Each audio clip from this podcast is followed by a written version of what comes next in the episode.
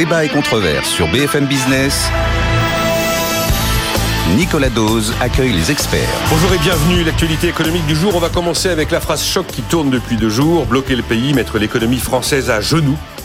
Que penser de ces déclarations alors des déclarations de quelques leaders syndicaux, bien sûr, et qui d'ailleurs n'ont pas été euh, reprises et assumées par les têtes des syndicats français. Bruno Le Maire a annoncé le trimestre anti-inflation. Exit l'idée d'un panier anti-inflation. Ça se passe dans la grande distribution. Il s'agit d'un simple logo tricolore sur lequel est inscrit trimestre anti-inflation et qui sera donc euh, installé pour flécher les différents produits que les différentes enseignes, au cas par cas et à discrétion, ont décidé d'inclure dans cette démarche pour limiter la hausse des prix dans l'alimentaire. C'est la grogne contre les zones à faible émission. On en parlait dès hier. Et puis il y a eu cette volte-face de l'Allemagne sur la fin des ventes de voitures thermiques en 2035. Avec cette question de fond, on parle beaucoup d'inflation, mais là c'est de l'inflation de long terme. Comment l'écologie risque de laminer le pouvoir d'achat des plus pauvres et des classes moyennes? On en parlera dans cette émission. Le nouvel ordre stratégique mondial, c'est une chronique signée Christian Saint-Étienne dans les échos. C'était le 3 mars dernier. Elle fait écho au dernier ouvrage publié par Christian qui est avec nous dans ce studio. On en dira un mot. Les divergences au sein de la BCE apparaissent de plus en plus au grand jour, de plus en plus publiquement. Et là, c'est le gouverneur de la Banque centrale d'Autriche qui considère qu'il faut augmenter de 100 points de base, 200 points de base, le taux de dépôt d'ici à l'été. C'est-à-dire le passer de 4,5 pour, à 4,5% contre 2,5% aujourd'hui. Et puis on dira un petit mot de la réforme des retraites. Olivier Dussopt nous a dit que c'était une réforme de gauche, qu'il ne faisait aucun perdant. Voilà des déclarations qui méritent quelques réactions.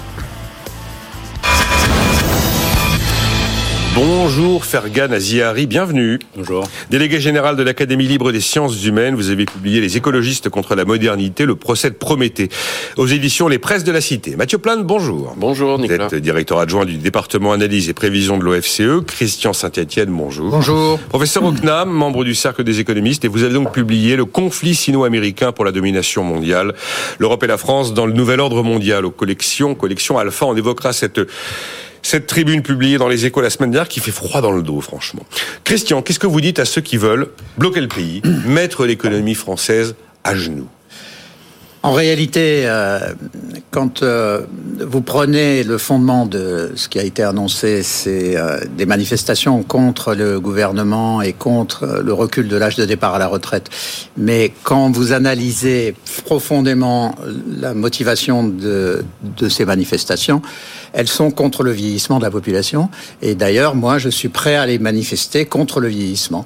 Je trouve que le vieillissement, c'est insupportable. Je trouve que ça provoque des transformations du corps qui sont euh, euh, très désagréables. Et je suis euh, tout à fait favorable aux manifestations de la CGT, de la CFDT, de tous les syndicats contre le vieillissement de la population, contre le vieillissement de l'humanité. Je trouve que c'est une injustice sociale, politique, sociologique totalement insupportable. Joli. Euh, Fergan, Aziari, euh, je parle bien de ces formules. Euh, aucun grand leader syndical n'a voulu les assumer. Oui, bien sûr. Bon, mettre l'économie à genoux. Alors effectivement, les, quelques représentants syndicaux qui employaient cette formule entendent comment dire, infliger une douleur insupportable au patronat, comme si seul le patronat finalement euh, euh, serait impacté par euh, une économie abîmée. Alors évidemment, tous ceux qui veulent protester contre cette réforme ont, ont, ont, le droit de le faire. Simplement, il faut, je crois, distinguer l'acte de ne pas travailler, de faire grève, l'acte de bloquer les infrastructures et les services. Et je pense qu'aujourd'hui, la législation n'est pas adaptée pour justement distinguer ce qui relève du droit de grève, ce qui est une liberté fondamentale, la liberté de travailler, la liberté de ne pas travailler pour protester soit contre des conditions de travail, soit contre euh, une, éventuelle réforme, et euh, la possibilité donc de, de, de, de, porter atteinte à la liberté de travail des autres, de bloquer des services. Or, le problème, c'est qu'on a toute une législation qui entérine justement cette possibilité de bloquer, qui devrait à mon sens, être illicite. Maintenant, sur les motivations et sur le bien fondé euh, des, euh, de, ces manifestations, je serais peut-être un peu moins sévère avec, euh, avec Christian ici, parce que moi, je ne suis pas convaincu, si vous voulez, que cette réforme soit euh, parfaite et, enfin, en tout cas, soit juste, puisque je suis pas nécessairement convaincu que euh, comment dire, euh, le recul de l'âge euh, de départ à la retraite soit le seul paramètre sur lequel on pourrait jouer pour équilibrer le système de retraite. Je remarque par exemple que, nous, nous, que le débat sur la contribution des retraités est complètement absent. Mmh. Hein. alors qu'il y a, je crois, en la matière une véritable injustice. Bruno Le Maire a fermé le banc dès le début mais, sur cette idée. Mais c'est compréhensible, vous savez, l'électorat de Macron, l'électorat d'Emmanuel Macron, c'est les retraités. Oui, oui. Euh, voilà, on a, un président plus que jeune qui est en réalité le président des vieux et c'est pas être un démagogue que de dire aujourd'hui le, le, la démographie électorale elle est, elle est très claire. Or en la matière, je vive le vieillissement le Je crois qu'il y a une, une véritable injustice. qui s'en félicite. Je crois qu'il y a une véritable injustice intergénérationnelle, mais que personne ne souligne en réalité, ni la gauche ni la droite. Alors on dit souvent que euh, les retraités ont un niveau de vie plus élevé que les actifs, qu'ils ont eu un taux de récupération euh, euh, bien plus Le problème n'est pas là, puisque la détention du patrimoine par les plus âgés, c'est la norme historique. C'est-à-dire que c'est le fruit d'une période d'épargne beaucoup plus longue. C'est-à-dire que quand vous avez travaillé et épargné pendant plus de 40 ans, il est logique que vous ayez plus de patrimoine et plus d'épargne que le nourrisson qui vient de naître. L'anomalie serait que vous finissiez votre carrière avec toujours moins de patrimoine que vos petits-enfants en bas âge. Simplement, Aujourd'hui, on a un système par répartition où les retraités ont un revenu qui, euh, en réalité, euh, est un revenu qui est dérobé aux actifs. Elle est là l'injustice intergénérationnelle. On peut pas dire dérobé, faire gagner. Mais, mais si, parce que de fait, c'est de la pyramide de Ponzi, d'accord. C'est une pyramide de Ponzi, mais, qui n'est pas, indispensable. C'est-à-dire que si nous avions mis en place un système de retraite fondé sur l'épargne et la prévoyance, non seulement la capitalisation, non seulement, non seulement les seniors bénéficieraient de pensions euh, plus élevées, mais en plus les générations futures bénéficieraient d'un fardeau fiscal beaucoup plus léger. Et donc l'injustice intergénérationnelle qu'il faut dénoncer, elle est là, mais je remarque aujourd'hui que parmi les manifestants, personne ne parle de cette iniquité qui à mon sens, c'est l'iniquité centrale de notre système de retraite. Comme je le disais euh, souvent dans l'émission, il y a pratiquement tous les jours une chronique quelque part dans un journal pour défendre la capitalisation qui est absente du débat. C'est complètement. Mais on, pourra en dire juste, je fais réagir Mathieu. Après Mathieu, je, Mathieu sur euh, quelque chose à dire sur répartition capitalisation. Ah mais moi je, pense qu'on a, on a tort de pas se poser la question. On a tort de pas ouvrir le débat. Et euh, même les pays les plus ouverts à la capitalisation ont un système il faut le faire de manière très technique. Ah mais c'est d'abord c'est un sujet très technique. la, la phase de transition à du 100% répartition euh, ou du 80. En un mot, en un mot, mais je donne la. Enfin, euh, Mathieu va parler, mais simplement, dans aucun pays au monde, il y a, il y a tout capitalisé. Bien sûr, c'est ce que j'allais dire. En gros, l'optimum mondial, quand on, regarde, c'est deux tiers répartition, un tiers capi. Le problème français, c'est qu'il n'y a pas de capi du tout. Hein, mais euh, sauf par endroit. Et on peut pas dire qu'on dérobe le, revenu mm. des, jeunes, puisqu'en réalité, les vieux d'aujourd'hui qui ont des retraites, on leur a pris leur revenu oui, 40 ans pour payer les retraites des autres. Ce n'est pas une force. Donc c'est le système, c'est la base du système. Beaucoup moins cotisé. Ils ont quand même beaucoup moins cotisé que les générations actuelles. Oui, oui, mais Quand vous regardez le taux de récupération. Il était de, mais 200% aujourd'hui pour les Non, mais on est d'accord sur le plan de, du rendement. La, la, ah. la question fondamentale, c'est que euh, quand on analyse, euh, enfin moi j'ai beaucoup travaillé à l'OCDE sur ces sujets, il euh, n'y a pas, il a pas que l'intelligence et le rendement qui rentrent en compte. Il y a des données sociologiques qui font que tout le monde n'est pas capable de se projeter dans 40 ans et de faire des, des euh, une épargne pendant 40 ans pour préparer sa retraite. Donc c'est pour cela qu'on avait mis en place les systèmes de répartition après la guerre. Ah, il faut se rappeler qu'avant la guerre, il y avait des systèmes de capi qui se sont effondrés dans les années 30. Donc, euh, et quand on regarde aux États-Unis, 100% des Américains ont une retraite en répartition, 60% des Américains n'ont que la retraite en répartition de l'État fédéral. Mmh. Et quand on parle des fonds de pension aux États-Unis, c'est 40% donc des Américains qui, en plus de la retraite en répartition fédérale, ont une retraite en capi. Et euh, ce qui, il y a eu beaucoup d'études qui montrent que la capacité à se projeter dans le long terme est indépendante du niveau d'intelligence. Vous avez des gens euh, sans éducation qui peuvent économiser 10 euh, centimes par mois toute leur vie, et vous avez des gens euh, à très haut salaire qui peuvent jamais arriver à la fin du mois. Donc le système en répartition, il a été construit sur des réalités sociologiques qui font que on peut pas attendre que les gens aient 65 ans pour constater qu'ils n'ont pas d'épargne et pour.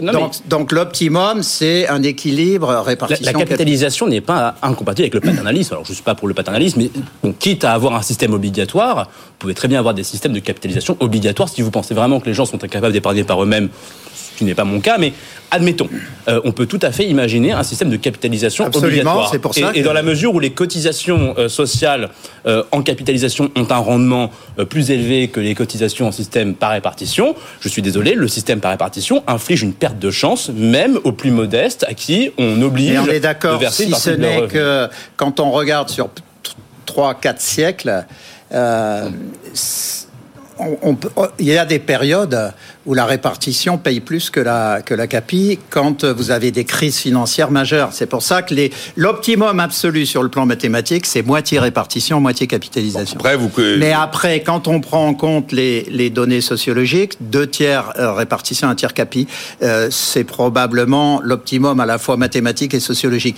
Mais je voudrais quand même redire un point technique qui est très important, même si vous avez qu'un tiers qui est en euh, capitalisation, c'est-à-dire que ce sont, là on parle des flux de retraite payés chaque année. En gros, dans les pays développés, dans les systèmes qui marchent bien, c'est 12 points de, de pension de retraite versés aux retraités. Donc ça ferait 8 points en répartition, 4 points en CAPI. Mais 4 points en CAPI, ça suppose d'avoir constitué des fonds de capitalisation qui représentent 25 euh, fois les 4 points, c'est-à-dire de l'ordre de 100 points de de, fonds de capitalisation. Et donc là, vous avez un boost colossal sur la reconstruction du système productif. Donc c'est pour ça que mettre en place des fonds de capi aujourd'hui qui nous donneraient d'ici 25 ans un tiers des flux en capitalisation, pendant les 25 ans, ça amènerait les fonds propres nécessaires pour reconstruire le système productif. Mais euh, j'aurais aimé qu'on ait ce débat euh, dans le contexte actuel, mais on ne l'a pas. Mais sachant, et je termine par là, sachant qu'il faut quand même une base de répartition.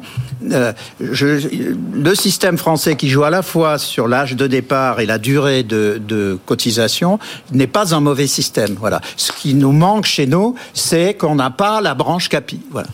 qui existe d'ailleurs dans le public avec la préfond et qui n'est pas donnée au privé. Mathieu, par rapport à tout ce qu'on a dit, que ce soit la CAPI ou alors ces phrases provocatrices sur cette volonté de mettre la France à genoux. Il y a beaucoup de choses. Euh, c'est vrai que le système français est fondé sur la solidarité intergénérationnelle et que quand on regarde euh, les statistiques, si, c'est la base. Je suis pas convaincu. je suis pas convaincu de la système par Non, mais c'est la, la, la, question de la bonne répartition dans cette solidarité internationale et on est au fond du débat hein, aujourd'hui sur en fait qui doit financer le déficit du régime des retraites à venir. Donc c'est vrai dans la bascule euh, et d'ailleurs je pense que le gouvernement a mis euh, déjà en fait euh, les points clés sur la table en disant de toute façon on touchera pas ni au niveau de vie des retraités Enfin, en tout cas, il, va baisser important, mais on ne touchera pas parce qu'il faut savoir que les pensions de retraite sont indexées sur les prix. Ce qui fait qu'en fait, pourquoi euh, le déficit des régimes de retraite va dépendre de la productivité, c'est que la productivité est censée augmenter comme les salaires, et les salaires augmentent plus vite que les prix s'il y a de la productivité. Bon, mais dans le contexte actuel, le gouvernement n'a pas dit on va demander aux retraités de faire un effort en tout cas euh, rapidement euh, de la contribution au, au, régime de retraite. Euh, premièrement, et deuxièmement, en disant effectivement, on ne doit pas euh, augmenter les prélèvements obligatoires et donc on touche pas aux cotisations. Donc il reste quoi comme ajustement? Seulement euh, les actifs. On voit bien que la durée de cotisation était déjà inscrite dans les tablettes hein, avec la réforme Touraine, qu'on a une accélération du calendrier, mais qu'en fait cette accélération du calendrier rapporte un peu d'argent, mais pas tant que ça. Ce qui va rapporter de l'argent, c'est le report de l'âge légal en fait, hein, les 62 à 64. Et on voit bien que ce report de l'âge légal à quelque chose d'assez. C'est ça qui est vu comme injuste, parce que certains vont devoir travailler plus que 43 ans, alors que d'autres pourront travailler moins de 43 ans s'ils ont 64 ans. Et donc c'est vrai que, j'allais dire, le, le, problème de ce système, euh, c'est finalement que ça enlève une liberté à des gens qui souhaiteraient partir plus tôt, quitte à avoir moins de pension de retraite. Mais ça, euh, normalement, c'est prévu, ça. Eh ben non, c'est pas prévu. Ah, non, ah, non, non, non, non, C'est bien là le problème. Si on part plutôt. Si, bah, si on, on, part avec une retraite moindre. Oui, oui, si, on ne pouvez pas partir avant 64 ans, sauf si vous êtes en, sauf si vous êtes en carrière longue. Hmm. C'est bien tout l'enjeu du débat aujourd'hui, c'est que des gens qui pourraient souhaiter partir parce qu'ils aient pu constituer une épargne. C'était l'état d'esprit de la précédente réforme. De ce qui était voilà. Et en fait, ce qui est assez intéressant dans la carte en fait. Tout à fait. Et il y a un revirement de, de, vision, euh, j'allais dire. Euh, économique, sociale d'Emmanuel Macron, qui avait une vision libérale de l'économie, qui disait en fait on vous donne plus le choix avec un âge pivot, quitte à avoir une décote si vous voulez partir plus tôt. Là, il y a des gens qui disent, mais moi, je préfère partir à 62 ans et avoir un peu moins que devoir travailler jusqu'à 64 ans. C'est la question aussi des femmes qui vont majorer avec euh, le fait d'avoir des enfants. Donc, si vous voulez, on se retrouve avec une réforme qui est assez peu compris, ce qui devient assez complexe avec finalement ces carrières longues parce que certains vont bénéficier des 43 ans et pourront partir avant 64 ans et deux, l'autre qui sont pas en carrière longue mais qui peuvent avoir plus de 43 ans vont devoir continuer à travailler. Donc on voit bien qu'on est dans un système qui est un peu euh, ambigu pour des questions qui sont à la fin finalement euh, budgétaires. Hein. on le voit bien. Euh, mais l'équilibre financier est même en train de s'éloigner. Et l'équilibre financier. Tellement d'aménagements ont été concédés, notamment sur les carrières longues. Exactement. Et, euh, et, dernier point, j'ai l'impression, on regarde les chiffres euh, comme si, si euh, en 2030, on, pouvait connaître le déficit des de retraite à la virgule près. Quoi. ça me fait bien rigoler. on sera, veux dire, déjà dans deux ans, si on est capable à 2-3 milliards de le savoir, on sera bien content. Parce que la et donc on dit va manquer 300 millions en 2030. Non mais enfin bon, c'est pas sérieux. Quoi. Oui, oui, non, c'est pas sérieux. Ça, et, donc, et, on dit on va pas être ah mince, on va pas être à l'équilibre parce qu'il va nous compter 300 millions en 2030. Non mais attendez, qui est capable de dire aujourd'hui quelle va être la croissance des 5, 6 prochaines, 7 prochaines années. Alors, croissance, veut pas dire qu'il faut pas chômage, faire... productivité. Il ne veut pas dire qu'il faut pas cadrer le débat. Ce que je veux dire, mais il faut arrêter de croire qu'on a un tableau Excel et qu'on sait qu'en 2030, on, on, sera exactement à la virgule près. Dernier point, tout ça repose, en plus dans cet équilibre, sur une réduction massive du chômage. Je rappelle que le gouvernement. n'a jamais existé. Ben oui, le gouvernement prévoit ou projette en tout cas dans, ses, dans son financement 4,5 de taux de chômage. Avec 4,5% de chômage en 2030 pour arriver au fameux 13 milliards et demi de déficit. Sinon on est à 20. voilà. Ça fait 7. Donc l'enjeu, il est aussi sur le marché du travail et l'emploi, c'est évident. Et ce qu'on dit peu, euh, enfin ça a été dit, mais euh, c'est que c'est 4,5% de chômage, mais en plus avec un supplément d'actifs seniors de plus de 60 ans. Si vous regardez entre ce qui était attendu plus la réforme, c'est près d'un million dans les dix prochaines années. Donc ça veut dire c'est pas juste les maintenir en emploi, mais c'est en plus les maintenir en emploi et en plus faire baisser le chômage euh, des autres catégories. Donc en fait le défi sur le marché du travail il est colossal et on n'en parle pas. Alors je trouve que le débat n'a pas eu lieu sur effectivement qui doit payer, euh, qui doit financer cette euh, retraite. Est-ce qu'on doit, on doit mettre de la capitalisation ou pas? Euh, Quelle est l'employabilité et le réalisme des projections avec un taux de chômage à 4,5 Et on fait croire comme si on était dans un débat budgétaire à la virgule près. Il y a un petit problème à mon avis de ce côté-là. J'ai un auditeur qui s'appelle Euroluc qui rappelle que les retraités actuels ont travaillé entre 40 et 45 heures à la fin des années 60. Voilà. Et ils considèrent que ce qui leur sort d'aujourd'hui est justifié. Les retraités qui ont travaillé à la fin des années 60, il n'y en a plus beaucoup. Hein. La plupart, la plupart euh, euh, ont bénéficié toute leur vie de, des mesures Hollande de 82 et des mesures Jospin de 97 pendant la euh, active. Bon, on va, on va, avancer. On va avancer. Juste une, dernière oui, Mitterrand, oui, Mitterrand en 82 euh, et, et, euh, et, et, Jospin. De toute façon, bon, toutes les explications, les arguments, et les éléments les plus rationnels qu'on peut apporter à ce débat n'enlèveront pas le fait que ceux qui sont contre sont contre. Et il n'y a plus, je crois, malheureusement, de possibilité de convaincre qui que ce soit en dépit de toutes les, tous les aménagements qui ont pu être. Regardez tout. Attendez, allez, on est quoi 6 milliards d'euros d'aménagement à horizon 2030 Oui, oui, oui. Ça n'a rien changé. Voilà. Mais moi, je, là, pour clore le sujet, Fergal Aziari. Oui, très vite pour réagir au propos de Mathieu, je pense qu'il faut démystifier l'idée que que notre système, comment dire, serait l'incarnation de la solidarité intergénérationnelle. Je ne suis pas convaincu de cela. C'est-à-dire que pour moi, la vraie solidarité, excusez-moi, la vraie solidarité consiste pour les adultes à être suffisamment prévoyants pour assurer à leurs descendants un meilleur sort que le leur. C'est comme ça que le progrès humain fonctionne. C'est-à-dire que on est prévoyant à une époque, à un instant T, afin de laisser à la génération suivante un, meilleur patrimoine. Euh, et c'est pas ce qui se passe aujourd'hui, puisque notre système par répartition ampute la capacité des jeunes actifs à épargner correctement et donc ralentit la mobilité je, je, la mobilité sociale des jeunes actifs pour financer des pensions qui, encore une fois, auraient été plus généreuses, plus généreuses si on avait été plus prévoyant. Euh, alors on va pas réécrire l'histoire, mais euh, je pense que euh, il faut avoir cette donnée-là en tête pour mesurer la perte de chance qu'on inflige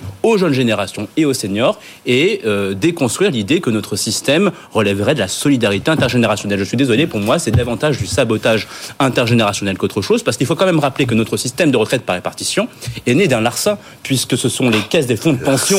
non, mais c'est Vichy, je suis désolé. Oui, euh, c'est vrai. C'est le Marshal Pétain qui a puisé dans les caisses, dans, dans, les caisses de retraite par capitalisation qui n'étaient pas complètement en faillite en 41 quand, quand est entré à la loi de, sur les deux travailleurs en vie en 41. Donc on a pris euh, l'épargne des fonds de pension. Les gaullistes en exil ont dénoncé cette manœuvre à l'époque. Et euh, la bombe à retardement que Pétain a amorcé, et il savait, puisque à l'époque déjà on, craignait que les déséquilibres démographiques rendent le système par répartition insoutenable. Cette bombe n'a pas été désamorcée par le Conseil national de la résistance, mais il faut arrêter d'enjoliver le récit euh, du système par répartition qui n'est pas né d'un, d'un- qui n'est pas né d'un projet euh, sérieux, qui est à la base le fruit effectivement d'une captation de l'épargne. Bon. Et on le paye En aujourd'hui. tout cas, c'est vrai que c'est en 1941 que tout ça se fait et pas après la Le guerre. CNR, Tiens, euh, effectivement, Bon. pas non plus. euh, enfin, ça- ça- On marque une pause, on- hein. On n'est pas revenu dessus. oui. On avance, on avance, on va parler d'inflation après, on va pas faire tout, tout sur les retraites. Donc je développe pas l'idée, mais je vous invite vraiment à aller voir des articles qui retracent une étude passionnante de l'Institut des politiques publiques sur la réalité des gens en carrière longue.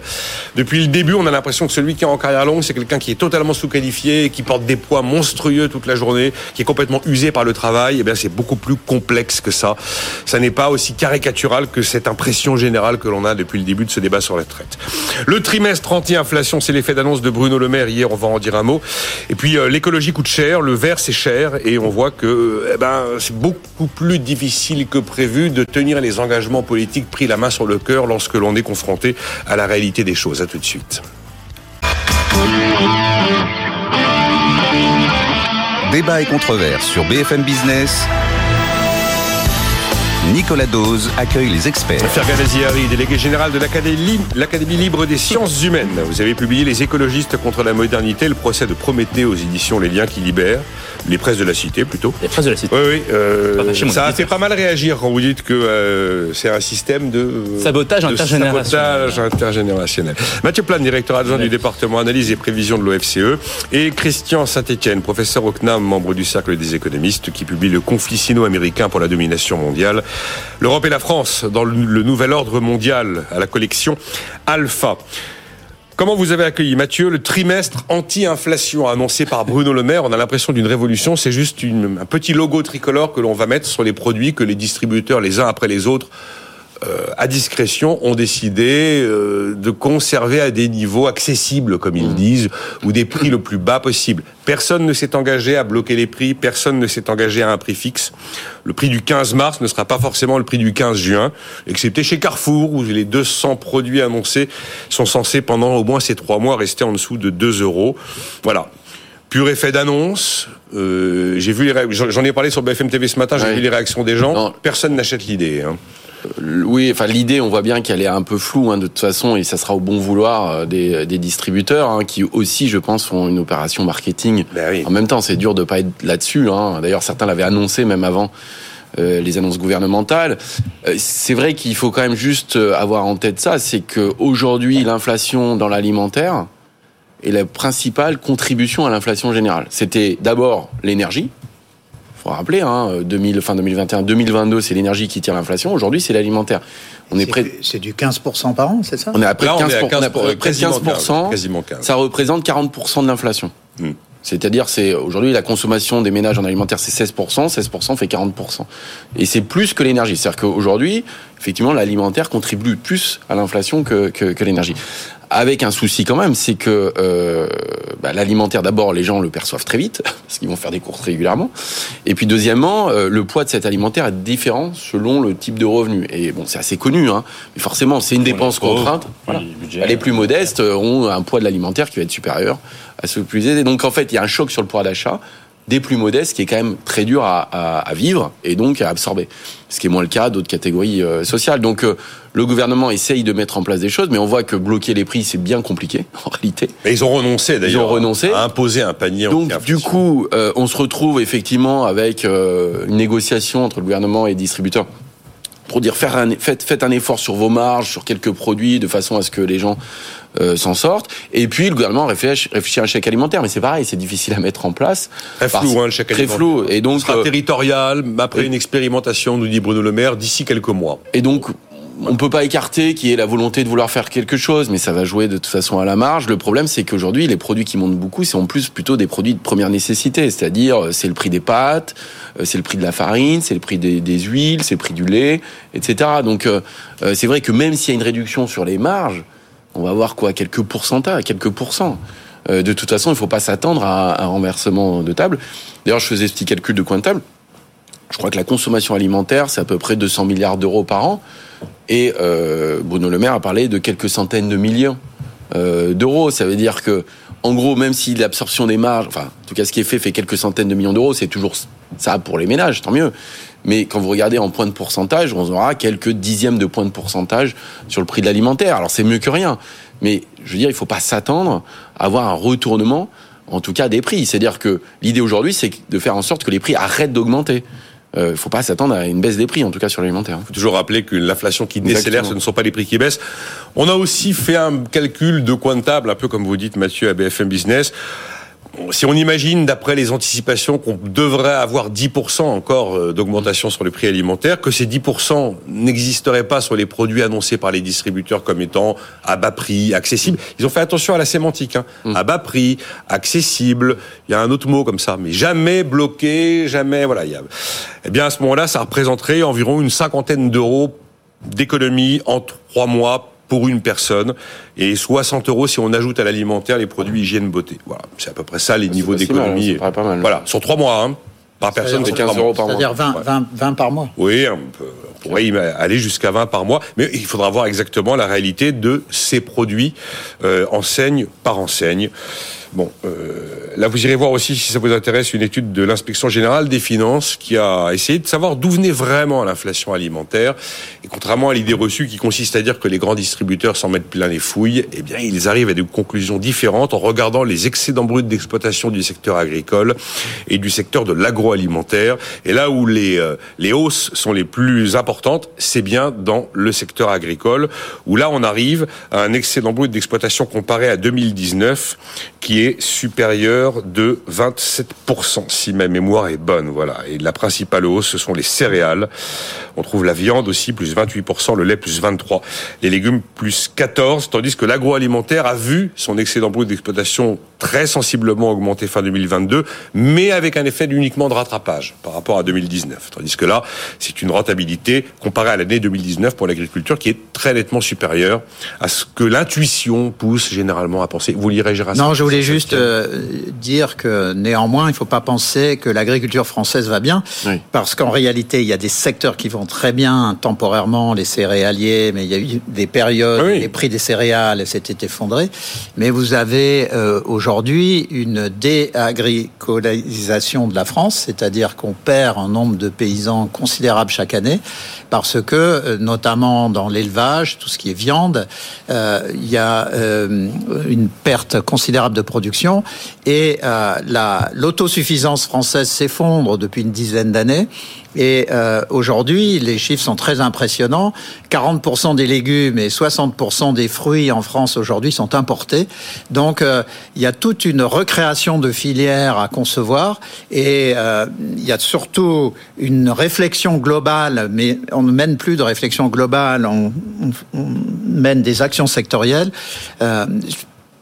Euh, pour verdir la production, on interdit un certain nombre de produits phytosanitaires euh, qui, ne, qui sont interdits en France et pas forcément en Allemagne ou aux Pays-Bas. Et on, on a, euh, par exemple, une grande inquiétude sur la production de sucre euh, par, par les betteraves. Donc, il y a toute une réflexion à mener sur l'agroalimentaire en France, euh, modernisation, qui n'est pas du, tout, pas du tout menée. À la fois modernisation des exploitations, mais, mais de la transformation. Oui. Voilà, l'industrie transformation. Parliez du nombre de paysans, c'est peut-être pas l'indicateur le plus pertinent. Euh, quand on regarde par exemple la taille moyenne des exploitations en France par rapport à nos voisins européens, on, on constate en réalité que nos exploitations sont beaucoup plus petites, ce qui laisse suggérer, ah. ce qui laisse suggérer qu'il y a peut-être trop d'agriculteurs par non, rapport. mais ça a beaucoup euh... changé. En fait, on a deux agricultures. Vous avez à peu près euh, maintenant 400 000 fermes, mais vous avez 100 000 alors qu'on vient de 2 ou 3 millions. Mais euh, sur les 400 000 fermes, vous en avez 100 000 qui font 80% de la production. Mmh. Et la réduction se fait dans l'agriculture de montagne, dans les fruits, dans les légumes, qui sont des secteurs où il faudrait repenser les proximités si on veut aller vers une, une la économie baisse, euh, qui soit durable. La baisse du nombre d'agriculteurs est aussi le fruit de plusieurs années de progrès techniques et de gains de productivité. Ah oui, bien sûr, quand ça, même. ça fait 50 pas, ans que simplement. C'est pas l'indicateur qui est passé. C'est comme l'industrialisation, c'est-à-dire que quand on parle de réindustrialisation et qu'on parle d'emploi industriel, ce sont deux choses qui sont différentes. Oui. Hein. Le, le, le, but du jeu, si je puis dire, c'est de créer de la valeur ajoutée. C'est pas créer, c'est pas, c'est pas nécessairement de créer de l'emploi. Si on arrive à créer plus de valeur ajoutée avec moins d'emplois, eh ben c'est le signe d'un progrès technique qu'il faut saluer. Mais on est d'accord. Mais si euh, on crée de la valeur ajoutée, euh, mais que l'autosuffisance s'effondre, c'est un problème. Oui, ça on est d'accord. Euh, mais c'est pas, pas, tellement l'emploi, c'est plus la, la valeur voilà. et la dans, dans les deux cas, le poids de la valeur ajoutée que sur l'industrie ou de l'agriculture a baissé dans la valeur ajoutée totale hein, quand même. Mais c'est vrai que c'est plus marqué si c'est l'emploi, bien sûr. Il y a un sujet euh, juste oui. quelque chose peut-être sur ces histoires de prix de alimentaire. Il faut voir que le, le, les prix de l'alimentaire aujourd'hui augmentent. Il n'y a pas contrairement à ce qu'on a pu voir dans, certains cas, de, de, profiteurs de guerre, j'allais dire. Hein, pour le mot, j'aime pas trop, mais en gros, non, mais c'est vrai. C'est-à-dire que globalement, le, la hausse des prix de l'alimentaire arrive en fait, c'est la conséquence de plusieurs événements dans les chaînes de production et ça va effectivement de la hausse du prix des matières premières agricoles hein, qu'on a vu augmenter fortement. En plus, il y a eu des sécheresses, il y a eu la oui, sur les céréales, c'est très lié. La guerre en Ukraine. Après la guerre en Ukraine, bien sûr, avec le blé, notamment la Russie. Donc on a eu plein d'événements comme ça, géopolitiques ont eu des faits sur les productions agricoles et puis l'énergie. En fait, il y a, en fait, c'est aussi un secteur l'énergie est extrêmement qui est intense en énergie, que ce soit pour transporter, euh, que ce soit pour transformer euh, les produits, que ce soit pour les emballer, que ce soit pour faire de l'engrais, euh, pour les, serres. Et donc, en fait, si vous voulez, quand vous regardez une chaîne de production, en fait, effectivement, l'alimentaire subit toutes les conséquences, en fait, de ce qu'on a sur les chocs géopolitiques actuels, quoi. Et donc, c'est vrai qu'on va chercher à récupérer à droite, à gauche, à développer Et en fait, ce rapport de l'IGF est plutôt bien fait, parce qu'il montre que, finalement, il n'y a pas de choses évidentes, si vous voulez, sur lesquelles on pourrait taper. Ce sont, comme vous le dites, les intrants, les intrants qui expliquent. Et ça devrait conduire à espérer que ça se calme parce que le prix de l'énergie a baissé. Bien sûr, bien sûr. Donc, euh, Donc, on peut penser. Alors, c'est vrai que les effets de diffusion dans l'alimentaire sont beaucoup plus longs que. On est peut-être dans, dans, le mauvais moment et que dans trois mois, c'est pour ça que bah, Bruno Le Maire a dit que ces mesures y verraient dans trois mois. Et j'espère euh, que le problème sera derrière nous. On installe toujours dans les discours et dans les perspectives des espèces de certitudes ou d'espoir certains à horizon deux mois, trois mois. Là maintenant, la grande idée, c'est le pic d'inflation est passé à l'été et l'inflation décélère après. Ce qui ne veut pas dire encore une fois que les prix vont baisser. Les prix, les seuls prix qui peuvent vraiment baisser sont souvent les prix de l'énergie, les prix très volatiles. Et ça, ça c'est important de le rappeler. Hein. toujours, toujours. Parce que effectivement, le pic d'inflation, ça ne veut pas dire que les prix vont baisser. Ils augmentent moins vite. Hein. c'est quand même un peu différent. Hein. Oui, je me souviens avoir dit ça à BFM TV. c'est ça. Dit, c'est une dérivée seconde. Hein, C'était non, non, mais d'ailleurs, ça m'avait, j'avais bien aimé le lapsus de Christophe Delay qui était tombé vraiment pile là où il fallait parce que euh, c'était le moment où on disait que l'inflation allait décélérer et lui, il me dit les prix vont décélérer. Lapsus. Et je lui dis, bah justement non, justement non, les prix vont pas décélérer. Et une inflation qui décélère ce sont des prix qui continuent d'augmenter, mais, moins, vite, qu'avant. La variation est, moins rapide. C'est vachement La seconde est négative. La dérivée seconde est négative. La première, quand tu dis la dérivée seconde est négative, tu as perdu 90% des auditeurs. Oui, oui. La dérivée première est positive. Voilà. Je me souviens avoir un jour rencontré des, étudiants, des polytechniciens en fin de cycle à l'école des mines avec Jean-Marc Daniel. Puis je leur posais des questions d'actu toutes bêtes. Est-ce qu'il y en a un de vous qui peut m'expliquer ce que c'est qu'un impôt progressif? C'est tous des tronches. Hein. Mm. Et il y en a un qui prend la parole qui dit Oui, oui, bah, c'est un impôt qui a une dérivée seconde positive. et je lui dis ouais, maintenant allez, allez me l'expliquer avec des mots normaux à la personne qui passe devant l'école des mines, boulevard Saint-Michel. Comment vous le dites? Eh ben il a pas si me le dire. Ouais. C'est me le dire avec la dérivée, mais, pas avec des mots simples. La réponse était juste. Fergan, ça a retenu votre attention. Moi aussi hier, hein, j'en ai fait une partie des, interventions. Toutes ces, tous ces moments où euh, la bonne conscience, euh, l'intuition généreuse, euh, l'absence d'études d'impact fait qu'on prend des grandes décisions politiques comme ça allez, c'est maintenant, on y va, on appuie sur le bouton. Donc ça y est, allez, toutes les villes de tant d'habitants, ZFE, plus de voitures polluantes en centre-ville, à marche forcée. 2035, on arrête de vendre des voitures à moteur thermique. On a été très très ému en 2021 par le Volkswagen Gate. Donc il faut faire quelque chose. Puis arrive le moment où c'est la réalité. Et là, les ZFE, la grogne est monstrueuse, parce qu'évidemment, euh, ZFE, ça veut dire zone interdite aux pauvres. celui qui peut pas se payer la voiture électrique ou hybride, eh ben, il a plus le droit. Et celui qui traîne son, son sa, vieille voiture parce qu'il n'a pas pu la changer, parce qu'il n'en a pas les moyens, il peut plus rentrer. Et puis pareil, sur les moteurs thermiques, le choc industriel, économique sur l'emploi est tel que les Allemands ou une partie de la coalition viennent de réussir à, à, botter en touche pour ne pas signer aujourd'hui, 7 mars, l'accord des 27 qui prévoyait d'entériner définitivement la fin des, des ventes de moteurs thermiques et hybrides en 2035. Et ça vous amène des réflexions, le fait que cette, cette écologie, cette économie verte, cet espoir de croissance verte. C'est lointain. Par contre, la facture, la facture est là et déjà là. La facture est là et déjà là. Euh, la question, c'est bon, euh, est-ce que la transition écologique finalement va laminer les pauvres et les classes moyennes? C'est la crainte aujourd'hui de la plupart des élus euh, qui craignent que ces ZFE créent un nouveau mouvement des, des, gilets jaunes. C'est une crainte qui est qui est justifiée. Alors, je vais peut-être vous surprendre, mais je voudrais essayer d'être un peu plus optimiste peut-être sur la manière dont une transition écologique peut peut-être réussir sur le plan social, puisqu'on sait aujourd'hui que l'impératif écologique va amener à euh, renchérir le coût de la vie sur un certain nombre de choses, les transports, l'alimentation. Alors la question qui se pose, c'est euh, que faire en effet euh, des populations les, les moins favorisées, les plus pauvres? Juste un petit peu de recul sur le plan historique. Il faut quand même rappeler que cette augmentation, cette montée en gamme écologique, se traduit par une vie plus chère, c'est pas la première fois qu'on qu'on y assiste. C'est-à-dire que les voitures modernes n'ont plus rien à voir avec les voitures du début du XXe siècle. Hein, les usines modernes n'ont plus rien à voir avec les usines du XIXe siècle. Elles sont équipées de traitements, des fumées. Elles sont soumises à des régulations beaucoup plus strictes sur le plan de la sûreté, sur le plan de la sécurité, sur le plan environnemental. Et tout ça contribue sans doute, toute chose égale par ailleurs, à rendre la vie euh, plus chère que si ces normes environnementales n'existaient pas. Simplement, vous voyez bien qu'aujourd'hui, personne ne réclame le retour au standard du 19e siècle. Pourquoi? Parce qu'entre-temps, euh, notre pays s'est enrichi.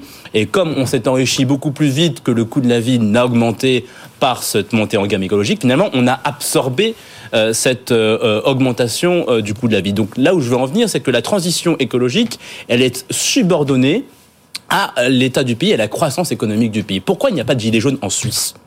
Pourquoi il n'y a pas de gilet jaune en Suisse alors même que c'est un pays développé qui est, qui, a, qui est aussi très ambitieux sur le plan des standards environnementaux Parce que je, je voudrais juste souligner les contradictions de la décroissance. C'est-à-dire qu'aujourd'hui on parle d'écologie, on parle de décroissance et on ne comprend pas justement que l'écologie, parce que c'est un sport de riches et parce que c'est un sport bourgeois, nécessite une plus grande prospérité nationale et nécessite une plus grande croissance économique afin que les faibles revenus voient leurs revenus augmenter et euh, se permettent, peuvent se permettre d'acheter des voitures électriques. Ce n'est pas un hasard s'il y a plus de voitures électriques en circulation dans les pays développés que dans les pays du tiers-monde. C'est parce qu'on peut tout simplement se permettre de les acheter.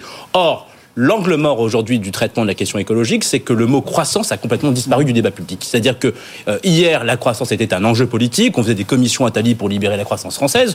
Aujourd'hui, on n'en parle plus du tout. La productivité est devenue un mot tabou. Aujourd'hui, la croissance est même un objectif qui est diabolisé. Un The Economist a fait un papier très intéressant en décembre 2022 qui montre que euh, les slogans anti-croissance dans les discours politiques ont augmenté de plus de 60% euh, ces dernières décennies. C'est-à-dire que non seulement on, se fiche de la croissance, mais on, la considère comme étant un processus indésirable, alors même qu'elle conditionne véritablement la réussite de la votre message, c'est de dire que la transition écologique est supportable si la croissance est là. Exactement. Si on veut sauver les pauvres de la transition écologique, il faut que les pauvres s'enrichissent, donc il faut que le pays s'enrichisse. Et donc il faut retrouver les moyens de, de recréer la croissance française, sans quoi, sans quoi, en effet, on se dirige vers des bombes sociales. Ça, c'est une, ça, c'est une vision de moyen long terme. Mais là, vous êtes devant des ZFE où les municipalités, finalement, décident de reculer parce qu'elles savent que le choc est immédiat. C'est pas seulement une question de moyen long terme, Nicolas, parce que quand vous prenez les 20 la croissance du PIB français, c'est 20 dernières années. Donc c'était hier, c'est pas du moyen long terme.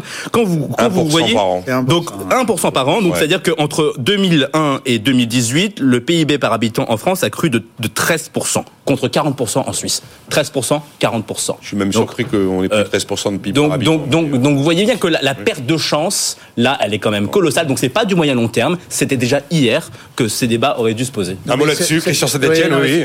Ce qui a dit là, c'est très important parce que euh, le terme euh, décroissance écologique est une contradiction de terme en réalité, il n'y aura pas d'écologie avec la décroissance. C'est ça qui est très important. Seule la croissance peut amener euh, un environnement meilleur.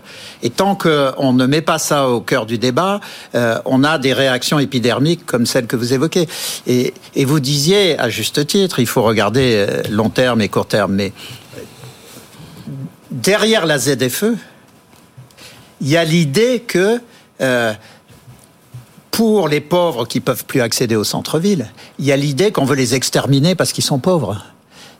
Non, non, mais on veut les exterminer économiquement. Hein. Et donc, euh, parce qu'ils entendent bien des croissances. C'est-à-dire que quand vous êtes pauvre dans la banlieue de Lyon et que vous pouvez plus accéder au cœur de Lyon, euh, donc vous pouvez plus accéder à un essor, à une prospérité personnelle qui est votre espoir, conscient ou inconscient eh bien, euh, vous voyez la ZFE pas seulement comme une mesure qui améliore euh, la, qualité de l'air, vous, voyez une mesure qui annonce votre mort. C'est ça qui est clé. C'est pour ça que de dire on va faire des ZFE, je pense qu'il faut. Alors moi, je suis pour les ZFE. Simplement, il faut les peut-être les adapter euh, et faire en sorte que les gens qui ont des voitures plus polluantes aient un peu plus de temps pour s'adapter. Mais surtout, il faut bien avoir à l'esprit que les ZFE ne seront acceptables que dans le cadre d'une stratégie nationale de croissance propre. Si, or, il n'y a plus de débat sur la croissance propre.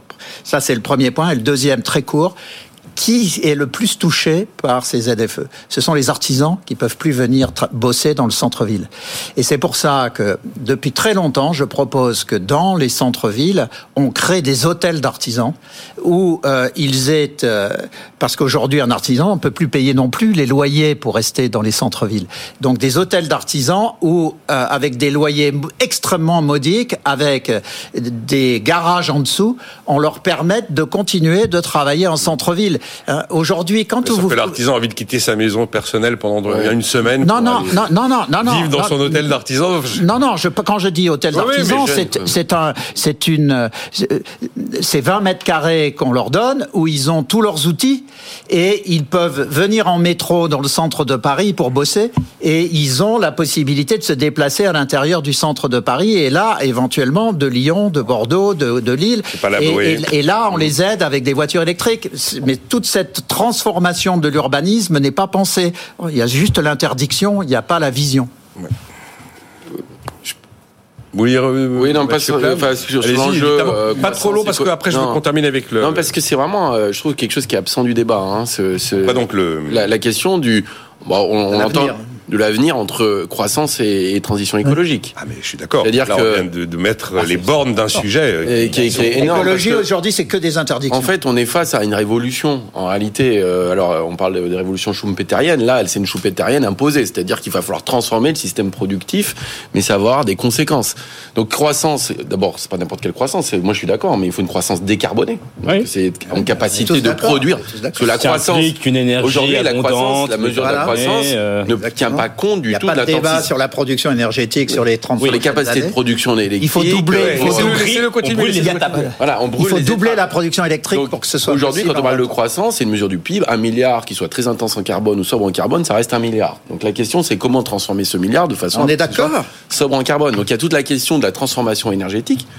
Il y a toute la question des secteurs industriels qui utilisent beaucoup cette énergie aussi, hein, comment on les accompagne.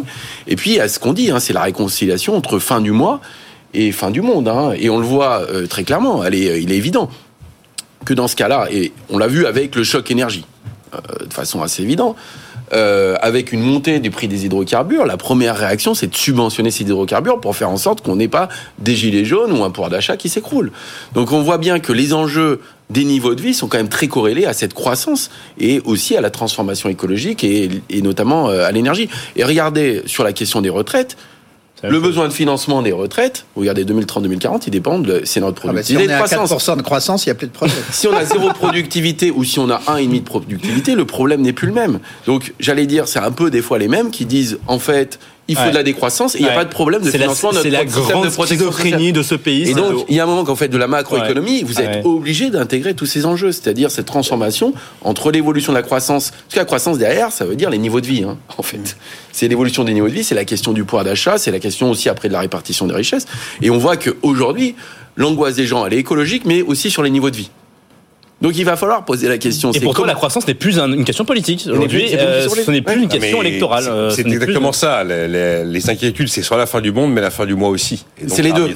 Mais et donc il va falloir réconcilier. Et je pense que on peut pas dire c'est l'un ou l'autre. Enfin en tout cas, il faut les deux. Il faut les deux, mais ça veut dire avoir une en tête en fait quelque chose qui est euh, majeur et pas penser que c'est juste parce qu'on va faire des ZFE, qu'on va mieux trier les poubelles, qu'on va arriver à tout ça. C'est-à-dire que aujourd'hui, quand on voit, quand on a des chocs sur l'énergie de cette ampleur, la première réaction, c'est effectivement dire, euh, bah, en fait, effectivement, l'énergie est pas un bien comme les autres. Et donc, euh, on va le subventionner parce que sinon, on voit les factures énergétiques exploser, on a des inégalités qui sont très fortes face à l'énergie. Mais ça veut dire aussi sur les enjeux écologiques et les enjeux énergétiques, il va falloir mettre l'accélérateur. Et juste là-dessus, hein, sur la question des retraites, on parle d'un déficit de 13 milliards en 13 milliards à 2030. Moi, j'ai entendu Bruno Le Maire dire le besoin d'investissement sur la transition écologique, c'est entre 50 et 60 milliards par an. Par an. Et là, on est en train de se batailler sur les 13 milliards de 2030. Moi, je dis ça, je dis rien. Je dis pas qu'il faut pas les faire, hein, les réformes de retraite. Mais, il y, a, quand même... il y a aussi un lien entre capitalisation et transition écologique. Je veux dire, dégager une épargne supplémentaire, ça permet aussi de financer. Et quand on sait que les fonds de pension, précisément, ont, un talent pour euh, l'investissement long, c'est ce que montre euh, Philippe Aguillon, ce sont des institutions qui sont beaucoup plus long terme par définition. Donc, euh, il, y a, là une convergence des luttes, si je puis dire, entre retraite par capitalisation et transition écologique. et malheureusement, personne ne l'évoque. Un fonds de pension, c'est pas un vautour spéculatif courte vue de Wall Street. Il faut bien bien le rappeler, effectivement. On a, euh, Juste vraiment, dernier, dernier mais, mais, non, mais, non, mais ça, c'est hyper important. C'est-à-dire que, une fois de plus, dans les, dans, dans, les projections du Conseil d'orientation de retraite, la variable fondamentale, c'est les gains de productivité. On est sur des horizons de 10, 20, 30, 40 ans et on dit jamais est-ce que c'est compatible avec la transition écologique? On fait des gains de productivité, on tire des traits, quoi. Bah, je veux dire, aujourd'hui, on peut pas faire des projections à 10, 20, 30 ans sans parler de transition écologique, quoi. On pose, alors je la pose pas aujourd'hui, j'ai pas le temps, mais la question de pourquoi est-ce que les gains de productivité reculent plus en France que chez nos voisins, elle me fascine et on va la poser cette semaine, promis. On a 2 minutes 30, vous avez signé le 3 mars dans les échos le nouvel ordre stratégique mondial en résonance avec votre dernier livre, Christian Saint-Etienne. Chine-Amérique, 42% du PIB mondial, 60% des dépenses militaires mondiales, 80% du capital des licornes du monde, 100% du contrôle des grandes plateformes GAFAM d'un côté, BATHX de l'autre. J'ai lu ça, je, me suis dit, bah voilà, bah c'est fini. Alors c'est pas fini si euh, on n'accepte pas, c'est pareil que pour les retraites ou l'écologie, euh, si on n'accepte pas ce qui est apparemment écrit. Euh, mais ça, ce sont des chiffres de 2022. Hein, c'est donc la réalité actuelle. Alors l'Europe, nous sommes dans une révolution de l'informatique, une nouvelle révolution industrielle qui peut d'ailleurs faciliter très fortement la transition écologique, qui peut être facilitée aussi par la capitalisation. On voit que tous les sujets sont liés. Mais en Europe, on, a, on est passé à côté très largement de cette transformation. Nous ne produisons plus qu'une fraction des microprocesseurs dont nous avons besoin. On voit d'ailleurs qu'il n'y a pas de, enfin, y, a, y a eu une amélioration de la stratégie européenne depuis trois ans avec Thierry Breton, mais au niveau français, il n'y a pas de réaction significative. Les Allemands sont en train de construire quatre méga usine de microprocesseurs. La France fait une adjonction d'une demi-usine sur Grenoble. Voilà, il n'y a pas de compréhension au niveau national de, la mutation en cours. Et effectivement, le, le conflit entre la Chine et les États-Unis va structurer complètement la géopolitique mondiale pour les trois prochaines décennies. Si vous avez 20 ans ou 30 ans aujourd'hui, toute votre vie va être dominée par les conséquences géostratégiques du conflit entre la Chine et les États-Unis pour la domination mondiale. Et même le conflit en Ukraine est un tiroir de ce, de ce conflit global. Les, les Américains utilisent le conflit en Ukraine pour envoyer un message à la Chine. Donc dans ce, secondes, hein, donc dans ce contexte, il faut absolument que l'Europe adopte une stratégie cohérente. Et je, je, termine par là, mais en lien avec tout ce qu'on vient de dire, euh, nous, nous mettons en place une stratégie très idéologique, extrêmement dure sur la transition euh, écologique en Europe, notamment avec l'interdiction des véhicules électriques des véhicules thermiques en 2035. Nous sommes la seule zone du monde qui fait ça. Mais quand vous projetez, et là je suis d'accord, le niveau de productivité dans 10 ans c'est difficile à dire, mais en revanche sur la pollution, c'est comme pour les équilibres euh, démographiques. En, en, en 2030, la, les émissions de CO2 au plan mondial, c'est 60% en Asie, dont 35% pour la seule Chine. Et l'Europe, en, en 2030, c'est 5% des émissions de CO2. Donc, euh, on est en train d'étrangler l'Europe. Ah, on va importer des voitures électriques de Chine, qui est une dictature d'une violence inouïe. Et euh, nous avons la meilleure industrie de voitures thermiques. Or, euh, on peut avoir du thermique avec de l'hydrogène.